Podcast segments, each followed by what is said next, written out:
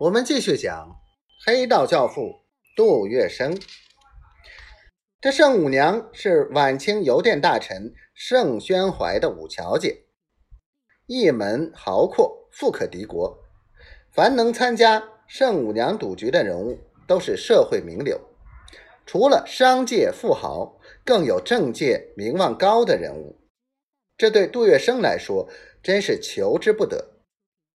第一夜豪赌。杜月笙一家就输了三万，但他轻松自如，毫无惬意，竟在太昌公司整整赌了半年。杜月笙的豪爽豁达，在圣母娘心目中留下了深刻印象，成了难以离却的牌友。在圣母娘的引荐下，杜月笙进入了英租界的上流社会。黄金荣在上海混了一世，势力范围始终不出法租界。他害怕大官八股党绑票，严令儿女们不准逛英租界。如今，杜月笙旁敲侧击，轻轻推开了英租界的大门。在旁静观的黄老板事后终于不由得伸出大拇指，夸奖他：“月笙了不得。”对老板的称赞，杜月笙的反应只是微微一笑。他的心胸中正燃烧着熊熊火焰。他想，一个英租界能算得什么？他那进攻的箭头是整个上海滩，不，他的疆界应该越过十里洋场。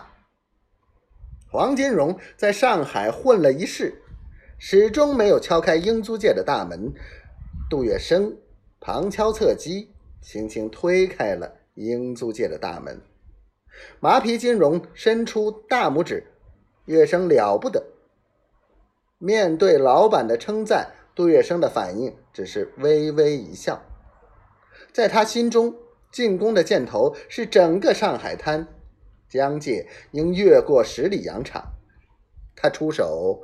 越来越狠，黑白两道，两面发亮，结交帮会，狂扫租界。